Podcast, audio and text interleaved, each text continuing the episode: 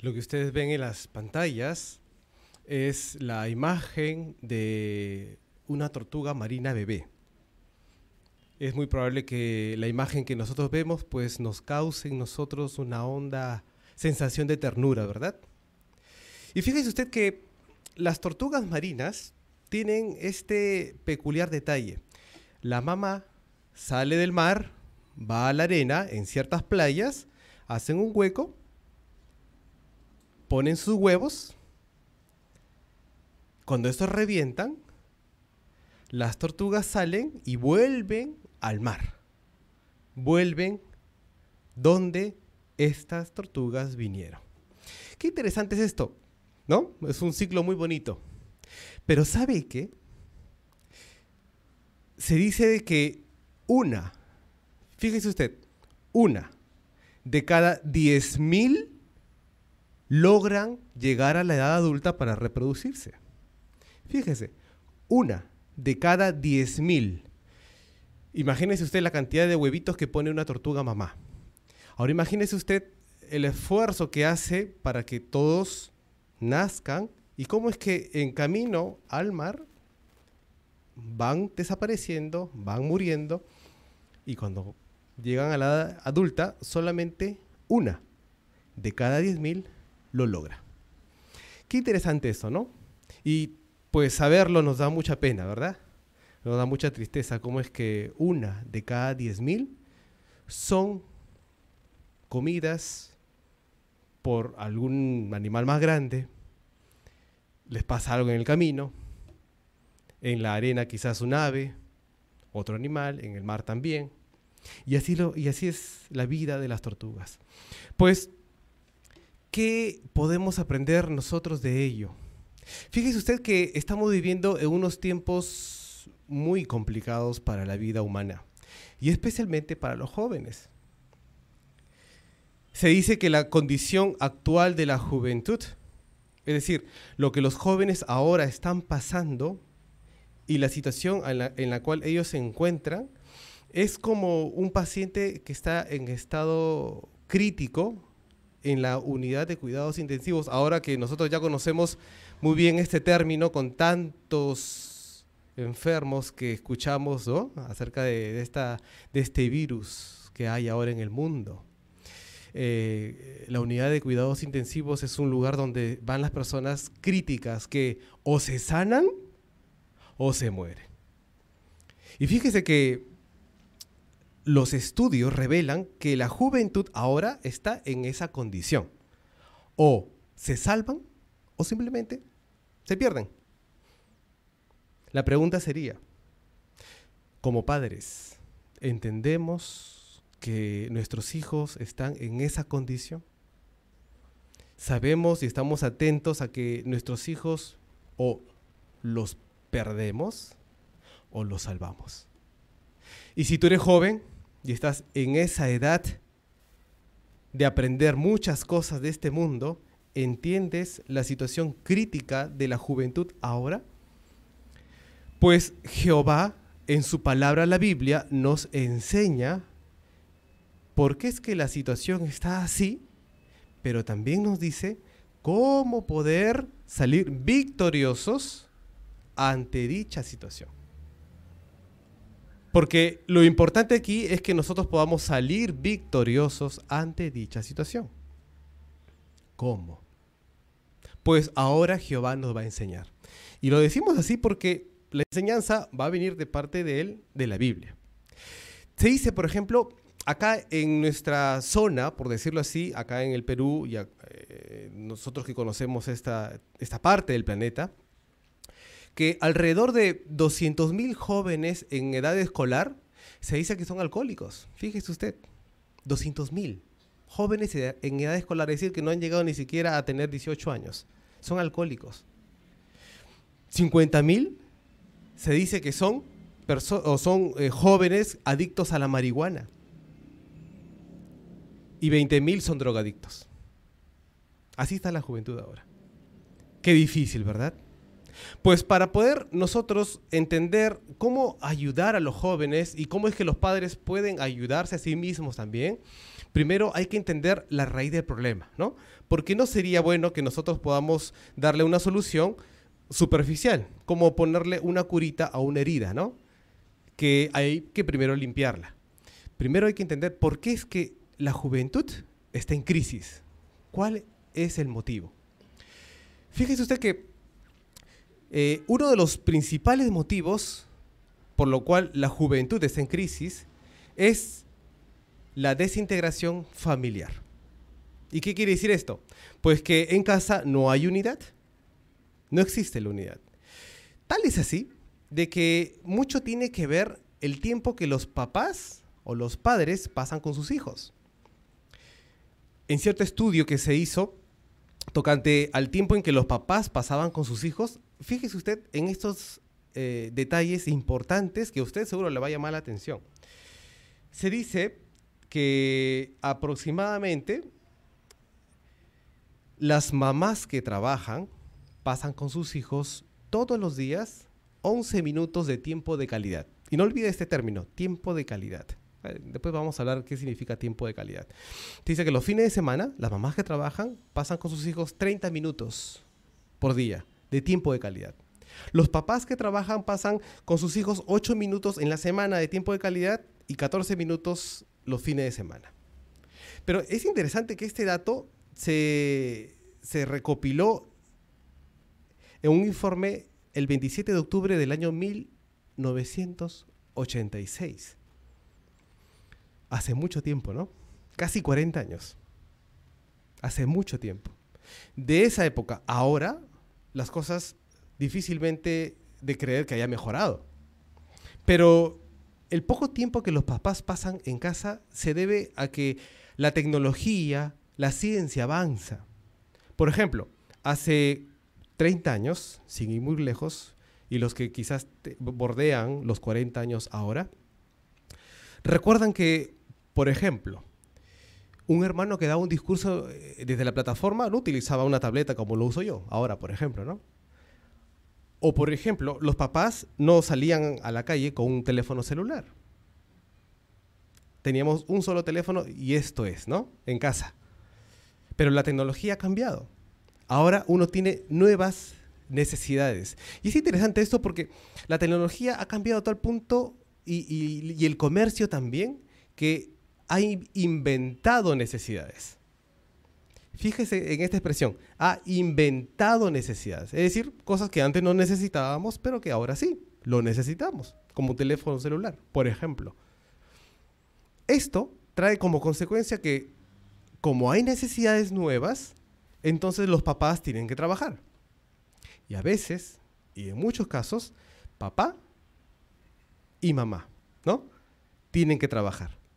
Y a veces el papá tiene que trabajar más horas de lo usual para poder cubrir esas necesidades. Y ahí es donde viene este estudio, ¿no? Del tiempo de calidad, que le dan ciertos minutos a los hijos de tiempo de calidad. Otro punto por el cual la juventud está en crisis es lo que viene en consecuencia del tiempo de calidad. ¿Y por qué lo decimos así? Porque cuando no hay el tiempo de, perdón, cuando hay tiempo de calidad que le dan los padres a sus hijos, entonces al estar tan poquito tiempo con sus hijos, los papás tratan de compensar el tiempo que no han estado con sus hijos comprándoles cosas. Pues yo no estoy con mi hijo, entonces le voy a comprar algo para compensar mi ausencia, ¿no? Aunque no lo dicen, pero sí, el actuar lo demuestra. Esto trae como consecuencia algo, que los hijos se permiten por sus papás tener un mal comportamiento. Y a esto se denomina la mala crianza, porque los hijos se vuelven engreídos. Y fíjese usted lo que dice la Biblia. Vamos a ver lo que dice la Biblia. Y dejemos que Jehová nos lo diga. Proverbios capítulo 29. Y leamos lo que dice el versículo 21. Proverbios 29 y el versículo 21 dice, si se consiente al sirviente desde su juventud, acabará siendo un ingrato. Fíjese, Jehová lo dice. Si seguimos consintiendo a nuestro hijo, pues este se convertirá en un ingrato. Y eso es lo que pasa. Ahora, como le damos tantas cosas a los hijos, ¿qué sucede? El hijo quiere más y más cosas. Cierta oportunidad, escuché a un grupo de jóvenes que en su diálogo, uno le decía al otro, ¿y qué plan utilizas tú de tu teléfono? Ah, no, yo utilizo tal plan, ¿no? Yo pago, yo, se paga tanto por, por el internet.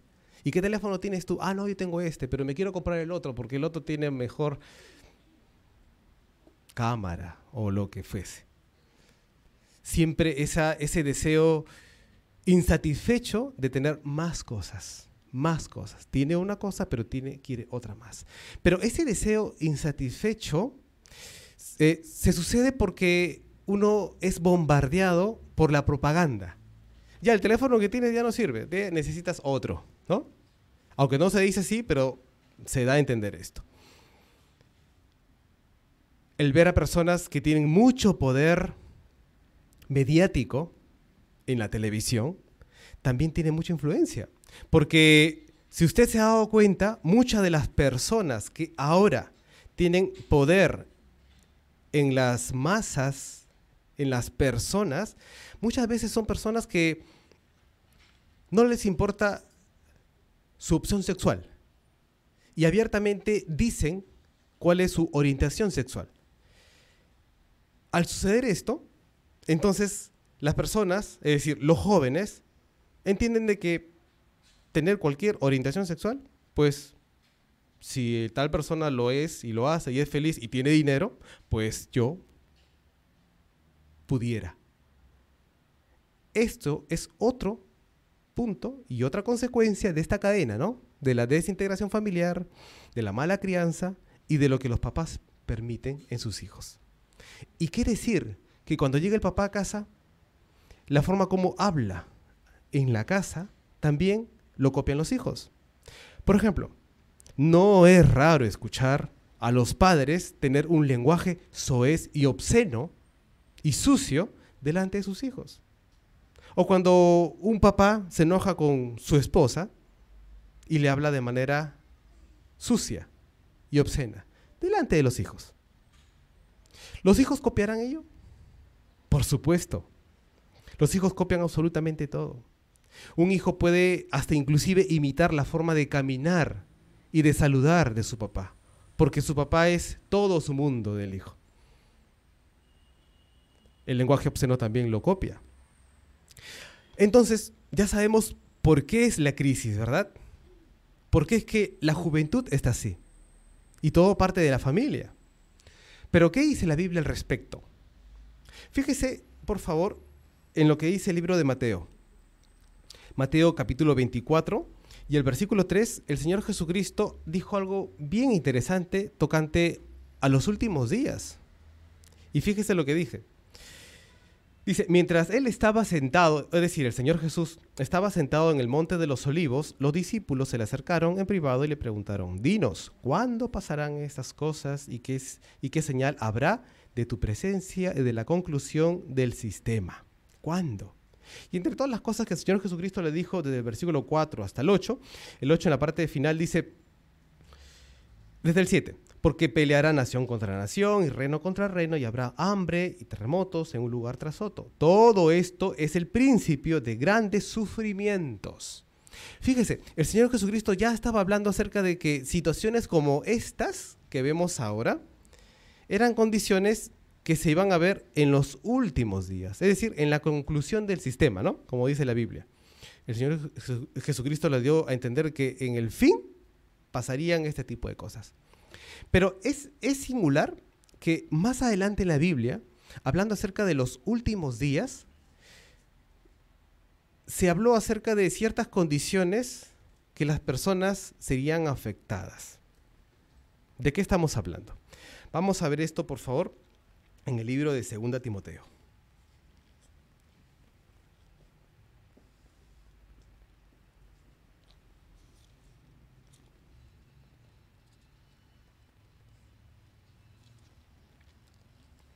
capítulo 3 y el versículo 1 en adelante. Dice, pero debes saber que en los últimos días vendrán tiempos críticos y difíciles de soportar, porque la gente solo se amará a sí misma. Serán amantes del dinero, fanfarrones, arrogantes, blasfemos, desobedientes a los padres, desagradecidos y desleales. No tendrán cariño natural, no estarán dispuestos a llegar a ningún acuerdo. Serán calumniadores, no tendrán autocontrol, serán feroces, no amarán lo que es bueno. Serán traicioneros y testarudos, estarán llenos de orgullo, amarán los placeres en vez de a Dios. Y aparentarán tener devoción a Dios pero en realidad estarán negando el poder de esa devoción. Fíjese usted que es interesante el versículo 5 donde dice, aparentarán tener devoción a Dios, pero en realidad estarán negando el poder de esa devoción.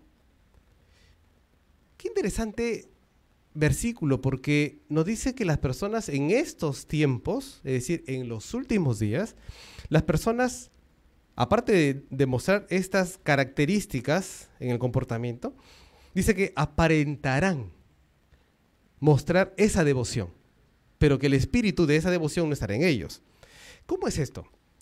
¿A qué se referirá Jehová con estas palabras? Pues cuando se refiere a que aparentarán tener devoción, es como por ejemplo una persona que dice, yo amo a Dios. Mire, yo amo a Dios pero apoya las guerras. Total, ¿dónde está el amor a Dios?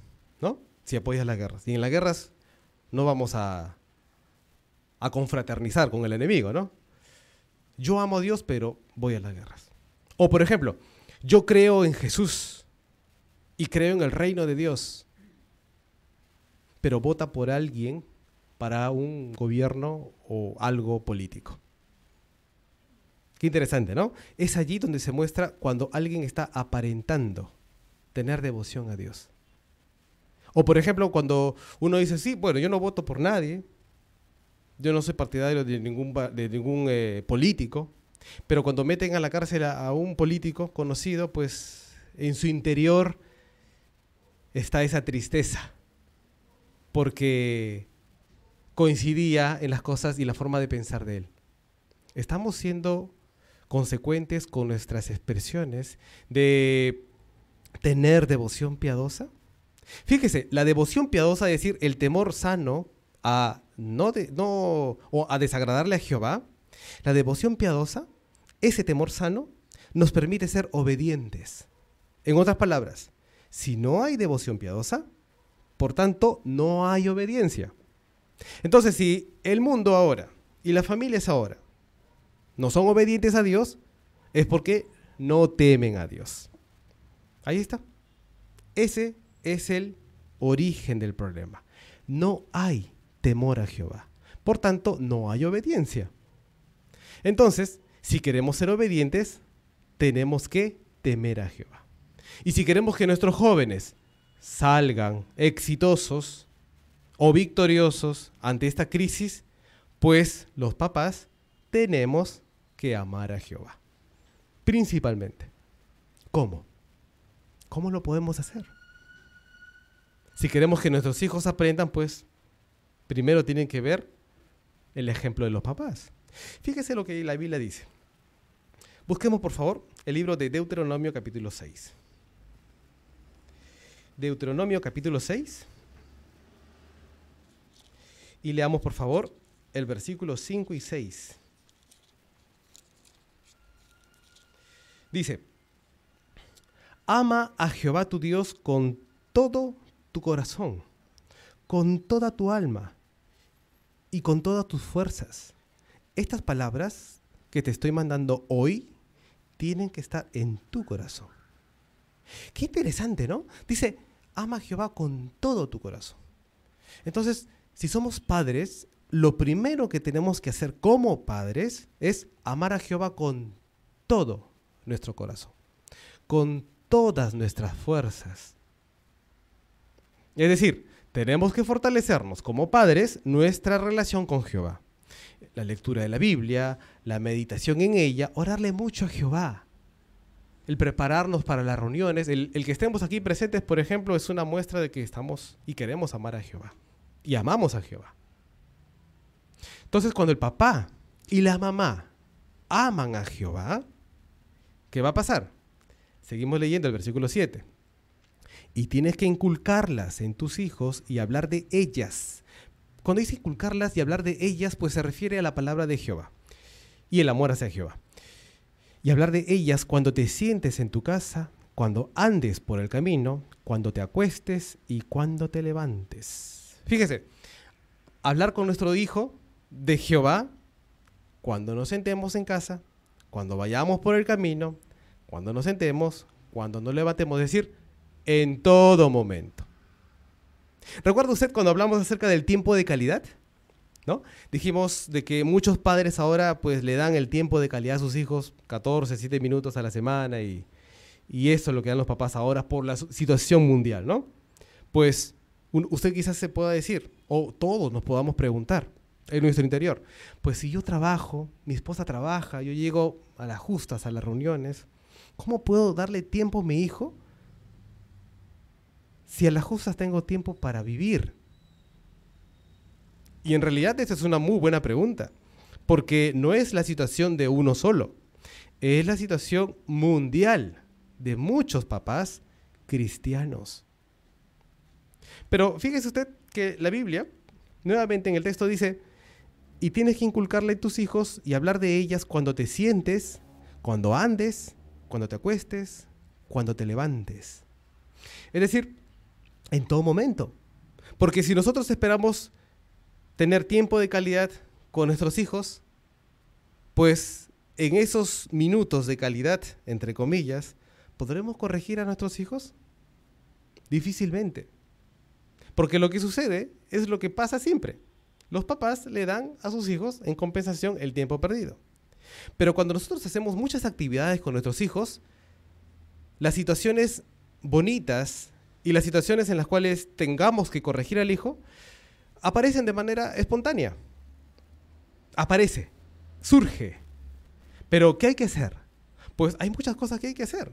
Por ejemplo, podemos pasar con nuestros hijos caminando y yendo a la predicación alistándonos juntos para la reunión, preparándonos juntos, yendo al mercado juntos. Quizás si tenemos por ahí un carro, lavando el carro juntos, ayudando a la esposa a lavar los platos juntos, yendo al mercado juntos. Y en ese interín es donde nosotros vamos a poder corregir a nuestro hijo y nuestro hijo va a poder aprender de nosotros lo principal, amar a Jehová. Lo principal, querer a Jehová y tenerlo en su corazón. De esa manera. Pero fíjese, dice andar con nuestro hijo. Y cuando dice andar con nuestro hijo no significa que yo llego a casa y dije, no, tú, mamá me ha dicho que tú no estás haciendo, por eso te voy a castigar. Es diferente a que el papá llegue a casa, por ejemplo, y con su hijo, hombro a hombro, puedan dialogar, conversar y que sus hijos puedan ver en su papá que refleja esas cualidades que vienen de parte de Jehová. Eso hace la diferencia. Ahora, fíjese usted, Jehová les ha dado a los padres un regalo muy especial. ¿Sabe cuál es? Y es un regalo reciente que Jehová nos ha dado. Bueno, y cuando hablamos de reciente nos referimos a hace unos cuantos años. No hace 10 años, sino hace unos cuantos años. ¿Sabe cuál es? Lo tenemos, pero a veces no lo sabemos utilizar. Y no es la Biblia. Vamos a ver de la Biblia. Porque la Biblia también es un regalo de parte de Jehová, pero lo que nos referimos no es a la Biblia, sino a algo que se, se usa con la Biblia. El libro de Efesios capítulo 6 y el versículo 4 dice lo siguiente. Padres, no irriten a sus hijos, sino sigan criándolos de acuerdo con la disciplina y los consejos de Jehová. Si nosotros queremos que nuestro hijo siga los consejos de Jehová, es decir, que nuestro hijo piense como Jehová y actúe como Jehová, porque una persona que es espiritual es alguien que refleja las cualidades de Jehová, alguien que refleja la forma de hablar, de pensar y de sentir de Jehová. Si nosotros queremos que nuestros hijos sean espirituales, pues lo vamos a lograr usando el regalo que Jehová nos ha dado. Y ese regalo que Jehová nos ha dado es la noche de adoración en familia. Sí, Jehová le ha dado a usted, padre, la noche de adoración en familia para que usted pueda regular la mente de sus hijos, para que usted a sus hijos les pueda enseñar cómo poder pensar como Jehová. La pregunta es, ¿lo estamos haciendo? ¿Lo estamos usando de manera adecuada? Pues Jehová quiere que nosotros podamos disfrutar de criar a nuestros hijos, pero enseñándoles a pensar como piensa Jehová, como Jehová haría las cosas, como Jehová actuaría bajo ciertas circunstancias. Y que nuestro hijo, al momento de hablar, refleje cómo es Jehová. Esa es la meta de todos los padres. Qué bonito, ¿no? Qué bonito porque Jehová nos lo dice en su palabra en la Biblia. La pregunta sería, ahora, ¿y si somos hijos? ¿Qué podemos hacer? Porque ya hemos hablado de los padres. Si somos hijos, ¿qué podemos hacer para poder salir airosos de esta crisis mundial? Pues fíjese lo que dice la Biblia. Vamos a ver lo que dice la Biblia, por favor. El libro de Primera de Juan, capítulo 5. Primera de Juan, capítulo 5, y leamos, por favor, el versículo 19. Primera de Juan 5 y el versículo 19 dice lo siguiente. Sabemos que nosotros provenimos de Dios, pero el mundo entero está bajo el poder del maligno. ¿Pero qué tiene que ver este texto bíblico? Pues si eres joven, primero tienes que identificar contra quién vas a luchar. ¿Contra quién? Pues vas a luchar contra un vecino o contra un compañero de colegio. No, vas a luchar contra Satanás. Contra Satanás. Entonces, si tú quieres salir victorioso de tu lucha contra Satanás, pues tienes que seguir los consejos de Jehová. Cuando uno ya identifica y sabe cómo actúa Satanás, uno ya va a saber cómo poder defenderse. Y de eso se trata. Si nosotros no nos defendemos como hijos utilizando las enseñanzas de Jehová, no vamos a poder salir victoriosos. Es decir, si nosotros no somos conscientes como hijos de cómo es que Satanás ataca, no vamos a poder salir victoriosos. Hace un momento hablamos acerca de la condición de esta zona de la Tierra, ¿no? Del planeta. Eh, de los 200.000 jóvenes en edad escolar, recuerda. Pues esa situación tiene mucho que ver con las decisiones de ellos. Es decir, eso son el resultado o las consecuencias de sus actos. Si es que estos jóvenes hubieran tenido mejores decisiones, no estuviesen bajo, bajo estas estadísticas. Por ello es sumamente importante que los jóvenes puedan entender eso, saber actuar y comportarse ante los ataques de Satanás. Vamos a ver otro texto de la Biblia. ¿sí? Busquemos el libro de Juan capítulo 8. Ahora, ¿qué nos querrá decir Jehová en este texto bíblico? Juan capítulo 8, versículo 32.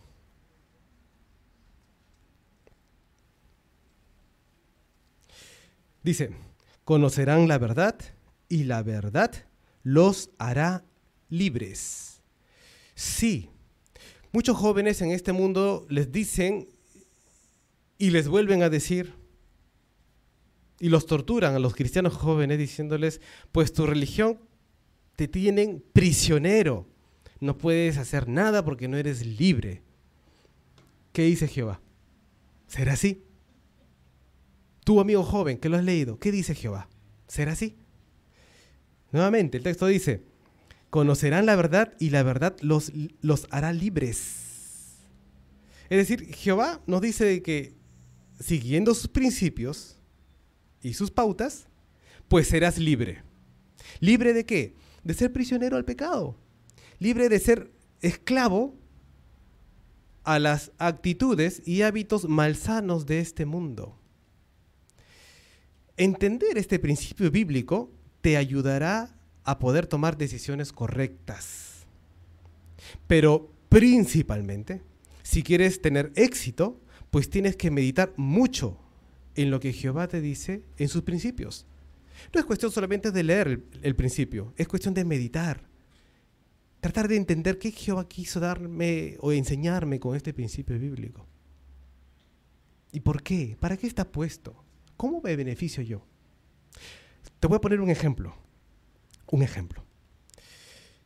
Cuando tú subes a un taxi, ¿no? O por ejemplo un, un chofer de un, de un vehículo sube a su unidad, se sienta y lo primero que hace es ponerse el cinturón.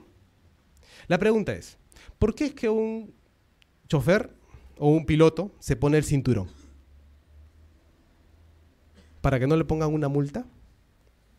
¿O para que no se muera si se choca? Ah, lo mismo quizás podemos decir, ¿no? Pero ¿cuál es el verdadero motivo? Fíjese, ¿cuál es el verdadero motivo? Cuando nosotros entendemos los principios de Jehová y los llenamos en nuestro corazón, vamos a lograr entender el motivo de Jehová. ¿Por qué es que esto me sirve? Entonces, si queremos tener éxito en nuestra vida como jóvenes, pues tenemos que meditar mucho en Jehová, orarle mucho a Jehová, orarle mucho a Jehová, dialogar mucho con Él y copiar mucho los principios de Jehová y el buen ejemplo de tus padres. Y si somos padres, pues amar a Jehová y que nuestro amor a Jehová sea fuerte, real y tener a Jehová en nuestro corazón. Y que nuestras acciones demuestren siempre, fíjese usted, que nuestras acciones demuestren siempre que amamos a Jehová.